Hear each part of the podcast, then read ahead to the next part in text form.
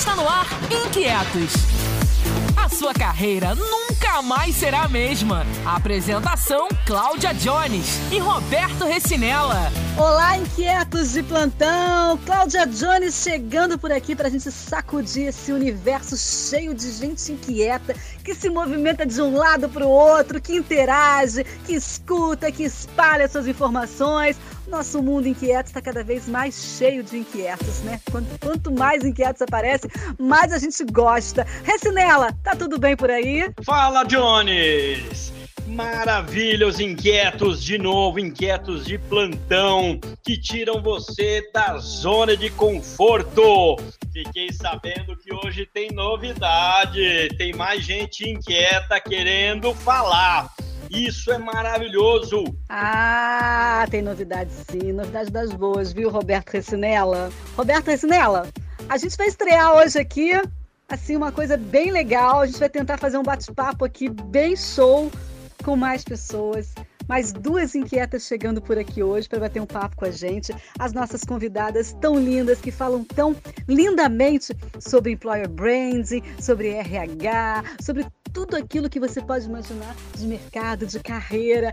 É Kelly Barra. Kelly, chega aí, vem. Oi, Cláudia. Oi, Recinela. Eu tô tão feliz de ter sido a primeira convidada desse podcast. Vocês não têm noção. Tá feliz, né? Tô super feliz, tô doida para falar tudo que a gente sabe, tudo que a gente lê, tudo que a gente faz curadoria de conteúdo sobre esse tema que vocês ainda vão contar. Mas eu tô ansiosa aqui pra gente começar esse bate-papo logo, tá? Gente, que delícia! Outros seres vivos por aqui, mais inquietos. E olha, a Kelly não tá sozinha, não. Ela tá muito bem acompanhada da Larissa. Larissa Mendes, pode chegar aqui, hein? Fala, Cláudia Jones e Recinela, tudo bem com vocês?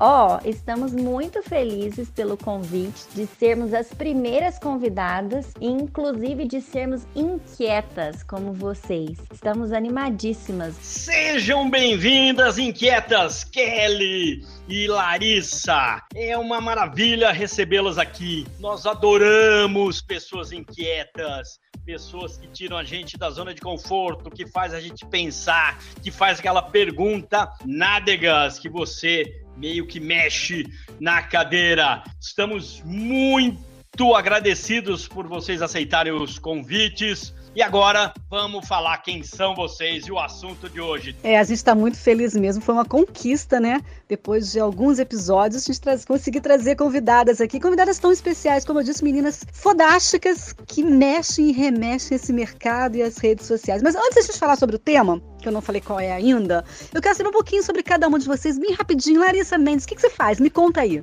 Jones, então, eu sou psicóloga de formação, né? Me formei na Federal aqui de Uberlândia, na cidade na qual eu moro. Além disso, fiz MBA em gestão empresarial, sempre fui inquieta e apaixonada pela área organizacional da psicologia. Então, eu sempre trabalhei em empresa. Hoje eu sou business partner de uma empresa de tecnologia que é a Zup.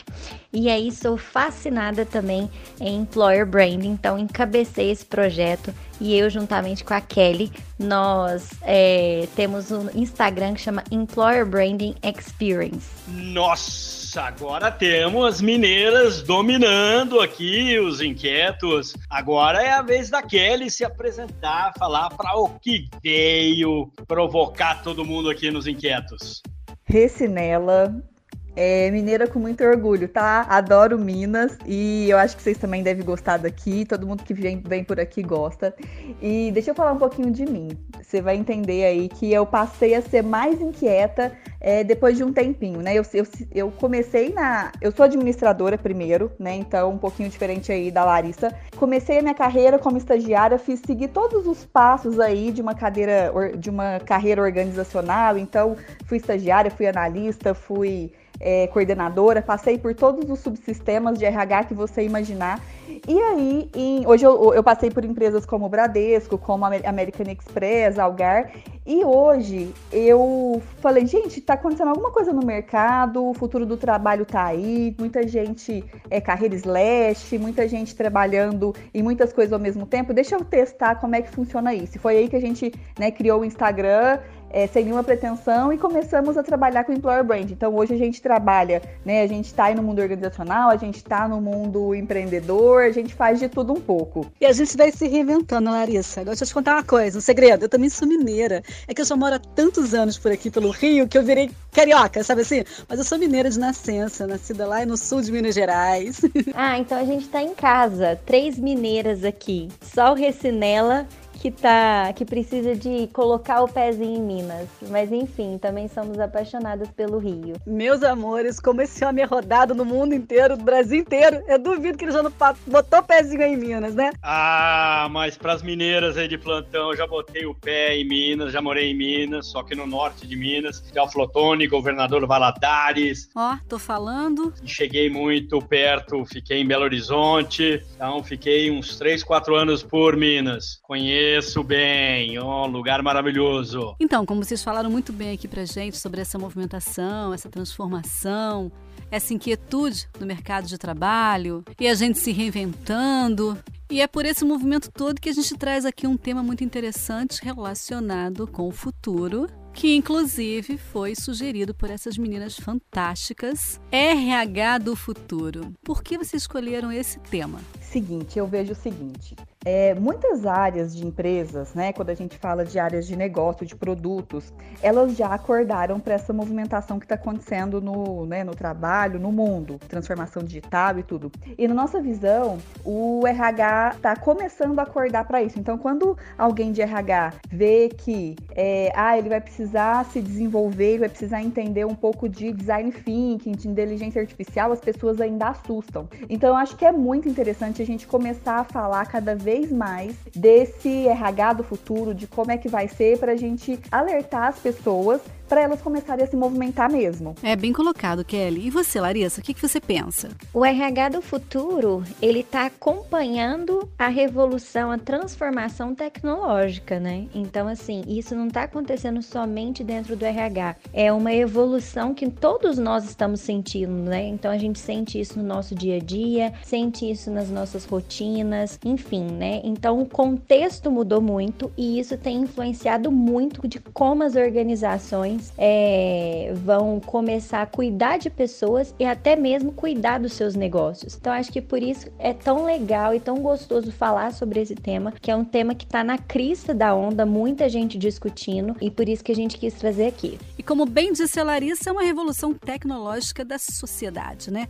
E, e toda revolução, né, toda essa mudança, ela acaba deixando pessoas, principalmente profissionais do setor, preocupados, né? E seria motivo para preocupação, Recinela?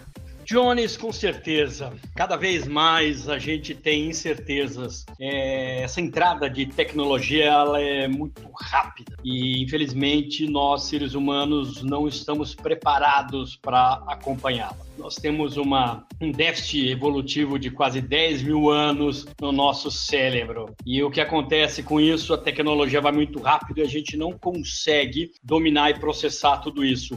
Esse é o grande desafio, não ser atropelado pela tecnologia. Esse é RH do futuro, ele está alinhado realmente às pessoas e ele ter realmente um posicionamento estratégico. Então, cada vez mais, e a gente já falou isso uma vez, é começar a entender que você tem que ser um generalista, entender de gente. Gente é diferença. Pessoas são a vantagem competitiva do negócio no século 21. O resto você consegue comprar. Pessoas você só desenvolve. E esse é o serviço e essa é a função do RH. Recinela, eu concordo totalmente com a sua, com a sua colocação, de verdade. E eu tô pensando aqui até no, numa situação real, né, um do dia a dia. É, na empresa onde eu trabalhava, a gente tinha ali um RH que as pessoas atendiam muito as outras pessoas, né? Eram muito reativas, então estava ali sempre disponível a mocinha do RH para atender as pessoas. E de repente entra um bot que responde as perguntas de uma forma muito mais rápida, né? Trazendo inteligência artificial aí. Então essa, aquela coisa de responder deixou de ser atividade dessa pessoa. E a pessoa fica se sentindo assim: ah, mas era tão gostoso, tão gostosinho responder, saber de tudo, ser querida pelas pessoas. Mas o que a gente precisa entender entender, que essas pessoas precisam entender, né, é o seguinte: a partir do momento que eu deixo de fazer uma atividade muito simples, até operacional, abre espaço para eu entrar em problemas mais complexos, em ser, né, ir para a mesa de discussão para ajudar as pessoas a resolverem problemas do negócio. Então, acho nesse ponto eu acho que a inteligência artificial, a tecnologia vem para ajudar muito. Perfeito, Kelly. Perfeita sua colocação, perfeito, Recinela. É isso. A gente vai deixando de ser operacional, colocando esse trabalho para o robô realmente e vamos pensando em coisas mais estratégicas, mais grandiosas. E aí eu lanço essa dúvida aqui: tudo isso que a gente está falando aqui tem a ver com o termo RH 4.0 tão difundido por aí? Larissa, você que está quietinha aí. Jones, é isso aí. Isso tem tudo a ver com RH 4.0. É esse termo nada mais é do que a nova forma de atuação da RH, levando em consideração todo esse novo contexto que a gente falou até agora. Então, é a nova forma de trabalhar e de ver pessoas. As organizações agora passam a valorizar outras skills. São skills mais comportamentais, né? E além disso, a gente precisa ser, os profissionais agora precisam ser mais analíticos, mais estratégicos, né? Ajudando a empresa a crescer de uma forma diferente, impactando a organização de uma forma positiva. E além disso, as organizações precisam de olhar para as pessoas porque elas estão valorizando outras coisas. Deixou de valorizar somente o salário, passou a valorizar mais o bem-estar, a qualidade de vida. Então é exatamente isso. Sabe, eu, eu tenho uma preocupação.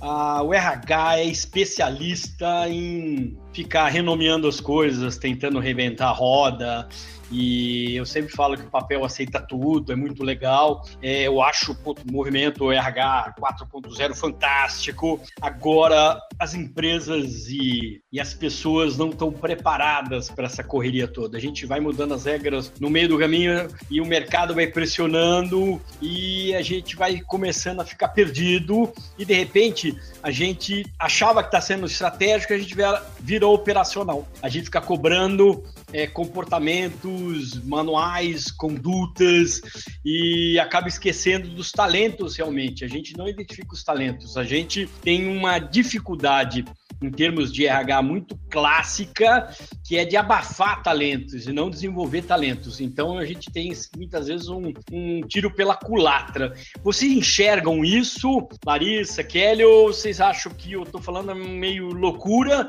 Não tem a ver com o planeta Terra, só em outros universos paralelos aí. Recinela, adorei. Só acontece na França, né? Tá todo mundo super preparado, todo mundo pronto para ser um RH estratégico. Não, eu concordo, por isso que a gente fala tanto desse assunto, né? Porque para as pessoas que as pessoas entendam que o papel dela no RH não é mais tirar pedido, né? É entender do negócio, é ser o negócio exatamente, e ainda com uma cerejinha do bolo que é com a expertise de pessoas, é entendendo pessoas e entendendo como que, como que ele vai ajudar as pessoas a trazerem resultado para o negócio. Né? Então, isso é o mundo ideal, mas eu concordo com você de que a gente está bem longe desse mundo ideal. Né? E aí, quando a gente fala assim no RH tradicional, do RH estratégico, eu vejo uma diferença aí grande que é o que, que a mudança que a gente precisa fazer é quando a gente fala de pagar bem, pagar é, folha de pagamento, benefício, tudo isso precisa acontecer sem erro, sem com, com rapidez e tudo, para que seja possível migrar para esse modelo é, para que as pessoas tenham tempo, as pessoas tenham energia, consigam estudar, consigam focar na, nas coisas mais estratégicas, que a gente está falando de desenvolvimento, de talent acquisition, de trazer a pessoa certa para aquela cadeira, de olhar com cuidado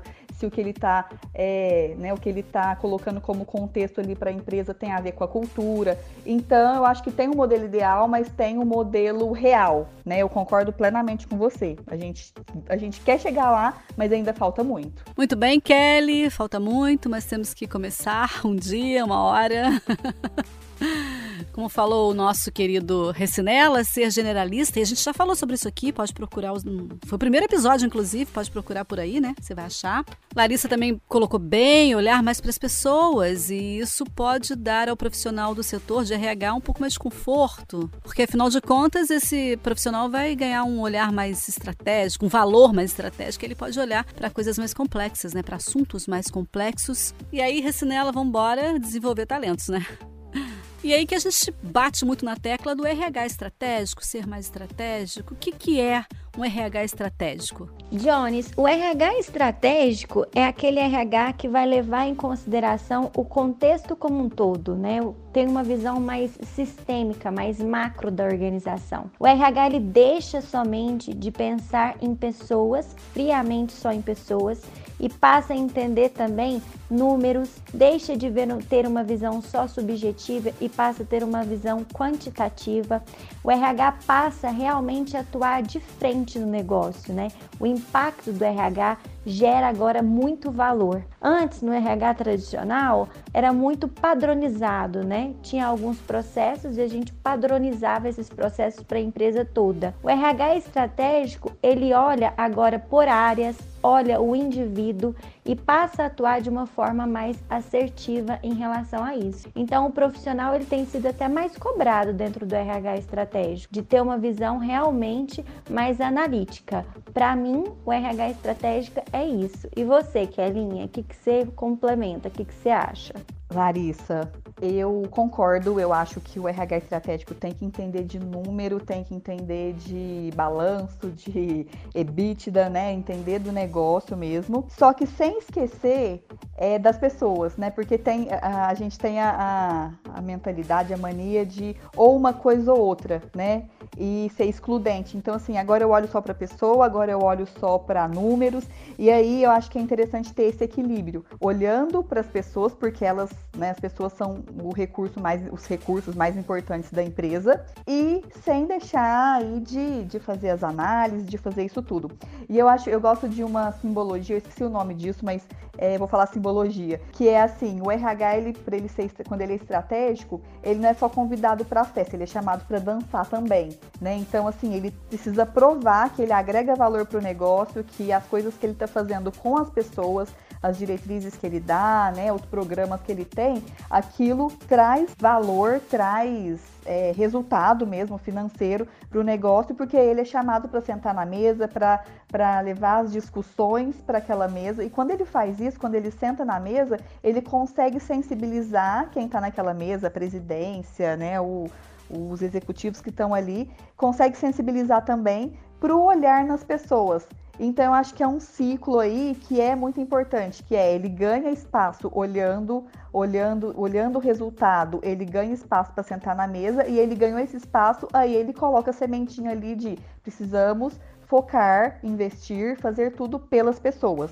Essa é a minha visão. Achei fantásticas as colocações de vocês. É justamente isso, esse RH estratégico. Eu ainda acho que é meio Alice no País das Maravilhas, meio perdido, porque ele está na festa, mas ele ainda não pegou o ritmo da música. Ele não está sentando realmente na mesa. E tem uma coisa que é importante: as pessoas fazem os números. E o RH tem que tá, saber trabalhar com números para justamente poder defender o desenvolvimento das pessoas e mostrar que, ó, eu fiz essa intervenção, nós vamos contratar isso, nós vamos demitir isso, nós vamos mexer aqui, nós vamos desenvolver as pessoas assim, nós vamos trazer pessoa A, B, C, vai mostrar qual é o plano deles e aí tem número para mostrar. Tá aqui, ó. Mais ou menos o exemplo é vendas. Vendas faz o quê? Número. Número, ela apresenta número, tem que apresentar resultado. E aí que tá a, a, a grande gap da questão da festa e da música fora de ritmo, né? o RH ainda não sabe lidar muito com essa questão de número e tal, tudo ele apela para as pessoas. E eu tenho, assim, uma premissa muito clara: pessoas dão resultados, pessoas fazem os números. O resto é ferramenta para você poder ajudar as pessoas a atingir melhores números. Essa é a questão. Faz sentido para vocês? Recinela, faz sentido, faz sentido sim. Eu acho que tem diferentes modelos, diferentes empresas, empresas com um nível mais evoluído, empresas que estão engatinhando no assunto, mas falando do geral, de como é que tá isso é, na média, eu acho que está super assim. As, as empresas, os RHs querem muito, mas não dão o passo, não sabem por onde começar, não sabem o que fazer. Eu acho que essa que é a grande dificuldade. É, e aí a gente tem que ajustar, né? Não pode ter muita dificuldade, não. E tem que ser isso, né? Diversidade de, de assuntos, de temas, de olhares. E aí eu pergunto, a pergunta que não quer calar, a Kelly tinha falado lá em cima a gente ficou meio que querendo saber, né? Mas fomos introduzindo outros papos aqui. Então, a gente tem que mudar. Então, como começar essa mudança, gente? Quem vai falar aí para mim? Cláudia Recinella, Larissa. Olha, na minha visão, falar é muito fácil, né? A gente está aqui falando e, é, e parece que está tudo fácil, mas não é nada fácil. Então, quando a gente tem uma empresa grande, dá até mais preguiça de começar o processo de mudança. Por isso que eu, eu, gosto muito desses modelos de MVP, né? De começar pequenininho, testando, testa com uma área, vê se deu resultado, leva isso para a diretoria para mostrar que o negócio é, funciona, que faz sentido. Então, acho que esses testes de né, fazer, conduzir sessões de design thinking, mas com grupos pequenos e, e testar a mudança, e eu vou dar um exemplo aqui de uma mudança. É, hoje a gente fala muito de, ah, na, na área de treinamento, vamos, é, a gente calcula e acha o máximo calcular é, horas de treinamento, horas homem de treinamento, né? E isso não traz resultado nenhum para a organização.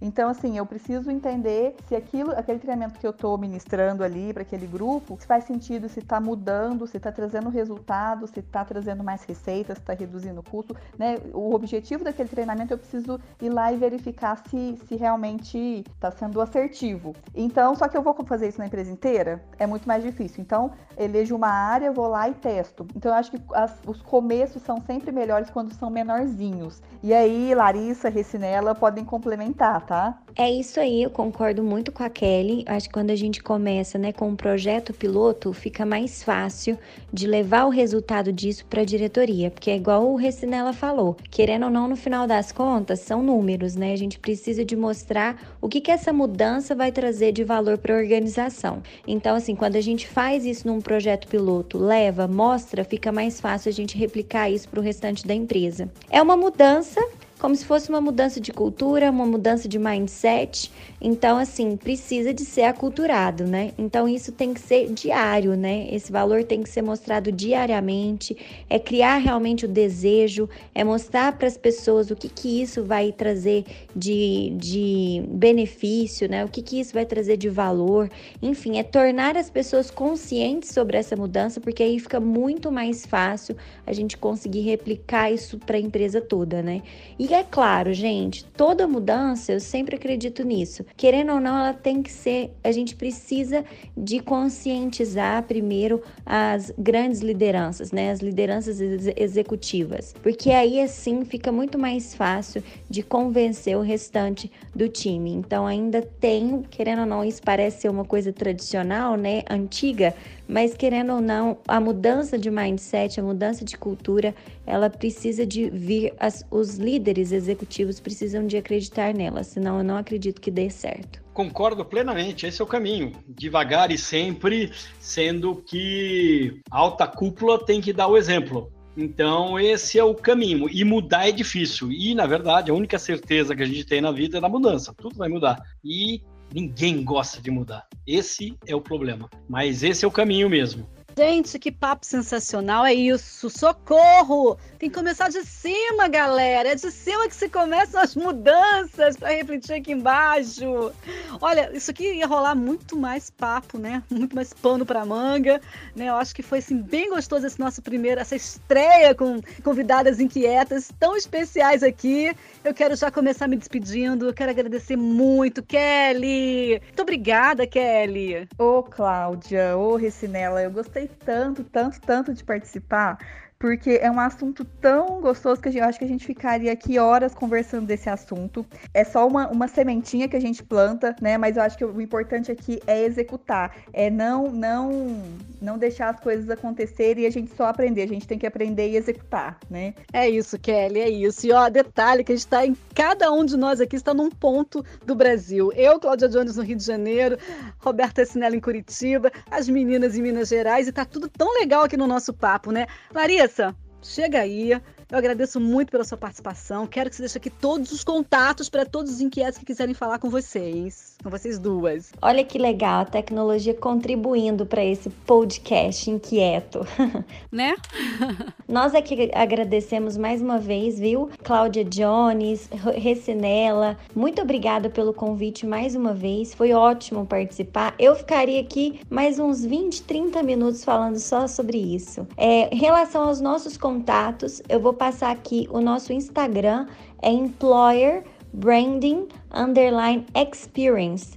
No nosso Instagram tem os nossos contatos, tanto os nossos Instagrams pessoais e através de lá vocês conseguem conversar com a gente também. Acho que fica mais fácil assim. Nossa, foi muito legal. Adorei as mineiras inquietas. Foi muito bom o papo e eu acredito que mexeu com todo mundo, mas deixou um gostinho de quero mais. O assunto é muito legal, tem muita coisa para falar e pouco tempo. Então eu queria convidá-las para vocês voltarem mais vezes. O que, que vocês acham? Larissa, Kelly, Claro, Recinela. Quantas vezes vocês convidarem? É só convidar que a gente vai estar sempre por aqui.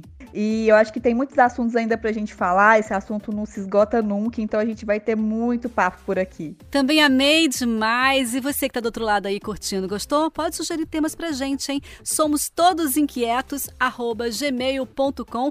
Essas nossas mineirinhas queridas voltarão com certeza. A gente fica por aqui e você inquieto que tá chegando por aqui agora, esse aqui é o primeiro episódio, temos outros, você pode acessar aí na sua plataforma de streaming favorita. Segue a gente, tá bom? Segue a gente também no Instagram. Somos todos inquietos no Instagram. Um beijo grande, até o próximo episódio. Espalhe pros amigos que o Inquietos é o podcast que vai mudar o jeito de levar a carreira. Mande sugestões para somos todos inquietos@gmail.com.